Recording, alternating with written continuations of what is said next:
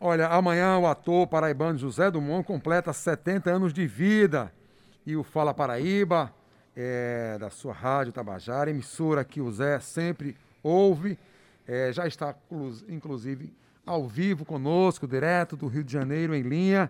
Vai bater um papo bacana conosco a partir de agora. Eu já emendo, Zé, dando os parabéns, muitas felicidades, saúde e paz. É o que podemos desejar, no mínimo, a você.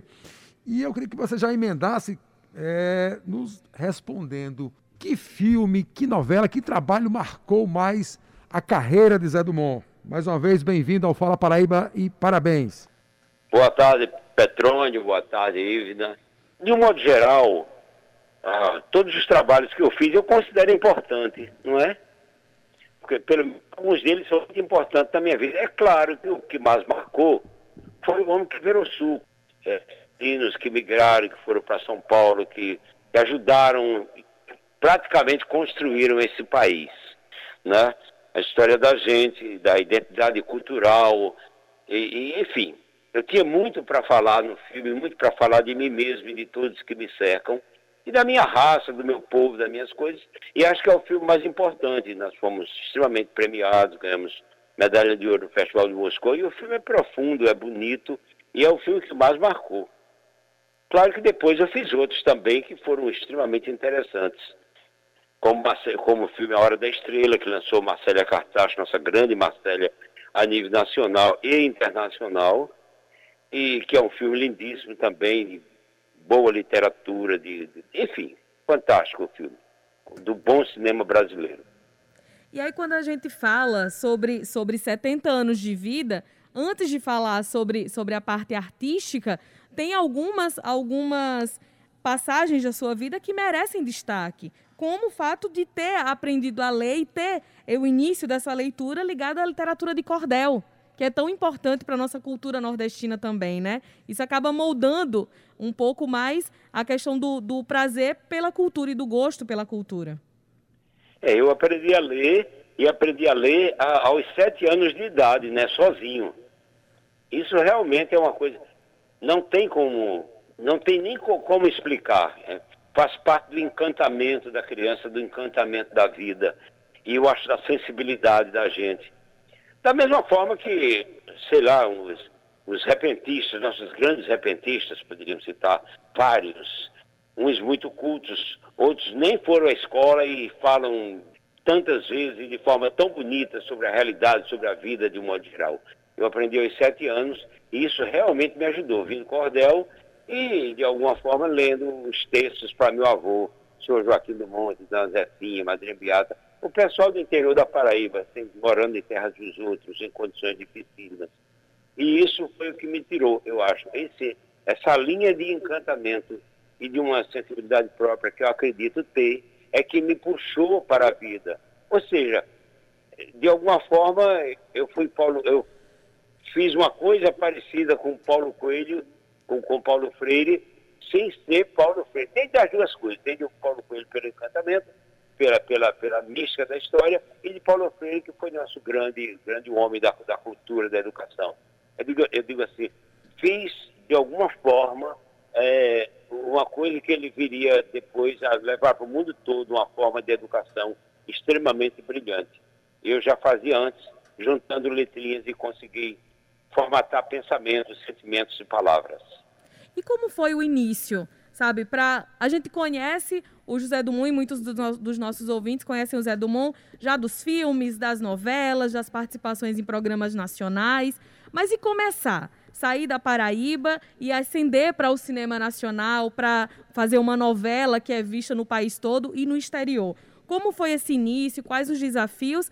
E dá para fazer uma comparação de quando você começou para hoje, que a gente tem mais artistas paraibanos ascendendo? Olha, hoje, na verdade, tudo começa lá com, com, com o folhetinho de cordel que eu lia para meu avô e, e, também com os textos, as novenas, as, as, as, principalmente no mês de maio. De um modo geral, toda semana eu acabava rezando, é, puxava a reza, que era o único que sabia ler com sete anos de idade, Imagina uma lamparina com luz de gás E, aliás, é de uma beleza extrema, né? Não posso negar, a vida foi generosa comigo. E nesse sentido, a transcendência maior do universo, a, a existência maior. Em outras palavras, Deus nunca me abandonou nesse sentido, numa configuração extrema que eu não consigo explicar, porque não se explica a Deus. Né? Eu acho que ele começa aí. Depois, toda essa história de vida serviu de lastro para que eu levasse a, a, para meu, meu, meu trabalho esse conhecimento. Ficou armazenado lá. Né? E você sabe que na infância, que é a idade de se aprender, né? por isso que a, criança pergunta muito, eu sempre questionava, eu sempre perguntava, eu não sabia por quê. Hoje, evidentemente, eu tenho muito mais consciência, porque, como aprendi a ler só, e sou basicamente autodidata, é, eu, eu, mas depois que eu fui para o cinema, o cinema me trouxe imagem, o cinema me trouxe sentimento, o cinema me deu, o cinema empresta, o cinema é um empréstimo de todas as artes, né? É uma doação, diria.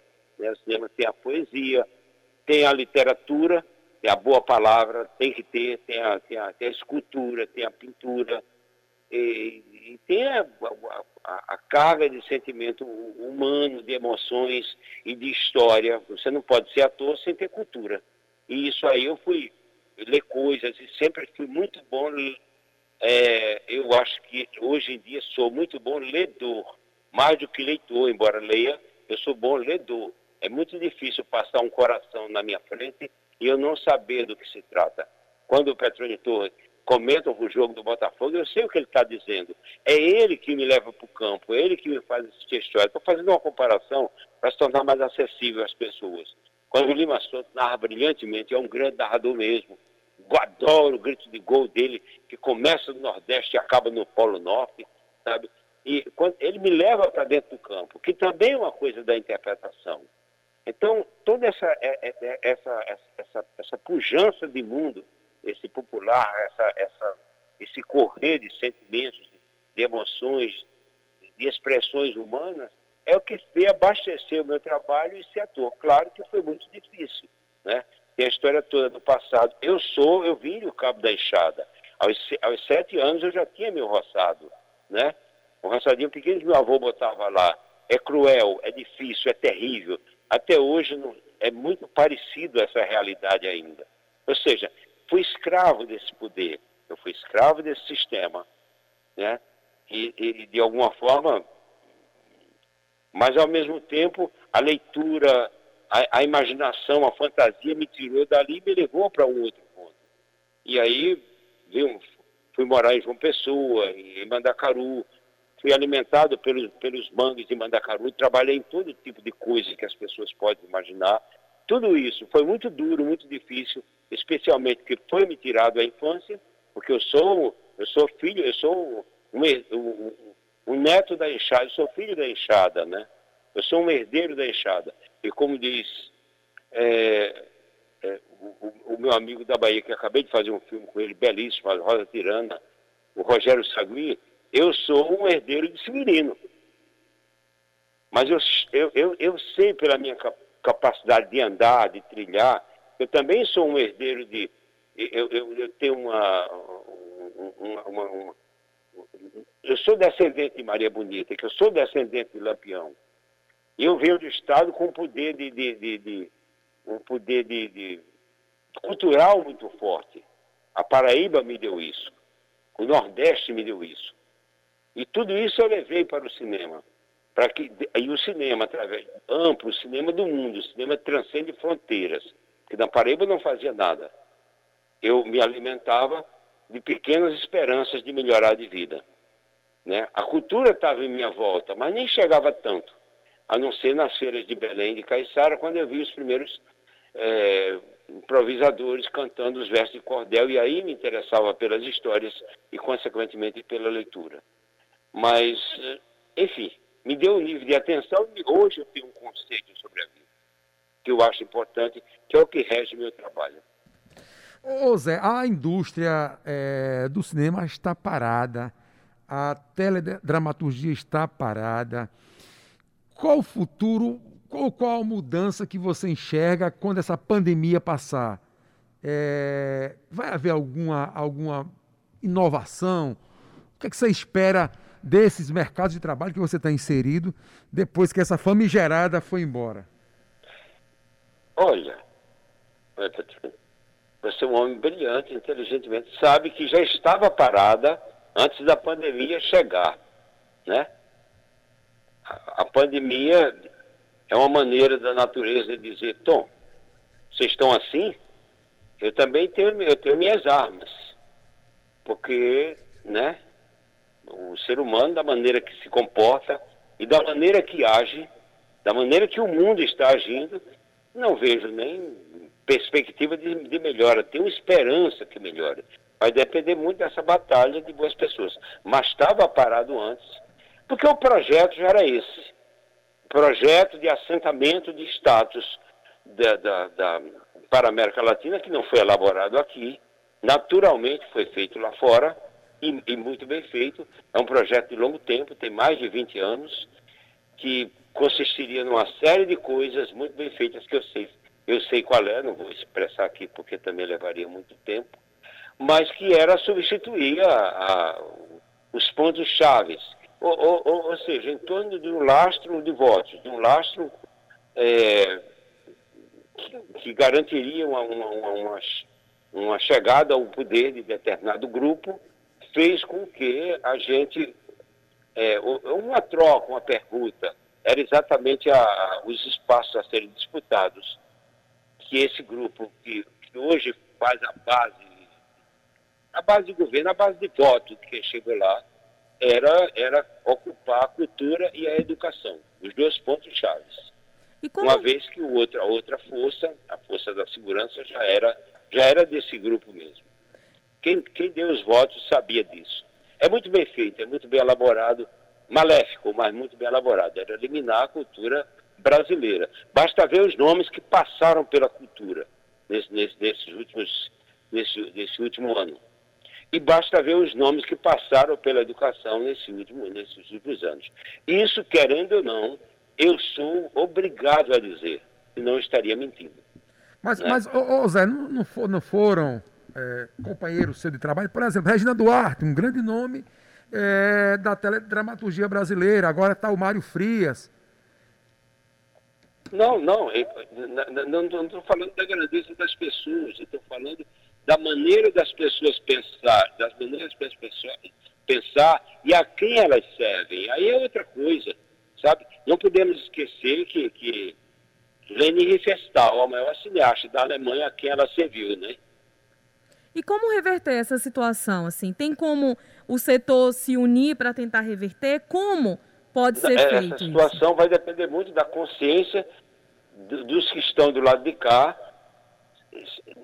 Me permita dizer, se formos além das lives, se a gente souber de fato a quem combater. Se o, se o, o, o cara lá, o americano, perdeu, o Trump, o, que Spike Lee chama ele de agente laranja, e foi e é, e um homem que tem, como ele mesmo diz, tem a capacidade de destruir o mundo. O mundo está à beira de uma catástrofe, né? Se continuar assim, a gente não sabe onde vai parar. Né? Se ele perder lá, aí as coisas aqui mudam, porque tudo vem de lá mesmo. Agora que foi um plano muito bem feito, foi. E você... é, é feito, é feito, é muito, foi muito bem trabalhado e a ideia era essa, né? Vamos mudar o status. E o status, para mudar o governo, tem que mudar o status. Ou tirar, mudança... tirar a, a, a, ocupar a cultura e a educação. Veja os nomes que ocuparam a educação brasileira. Ou a mudança, né, Zé? Está começando por lá, com a derrota, uma, uma iminente derrota de Trump. É verdade? Não, Porque sim. Eu... Só a, a, a, única esperança é que ele perca lá. Se ele perder lá, que perde, rapidamente perde. E o que a, o, que o Brasil já tinha suas vocações de direita e, e, e hoje é governado pela extrema direita. Não estou falando todos, estou falando a, a, a, coisa central. Esse é um projeto.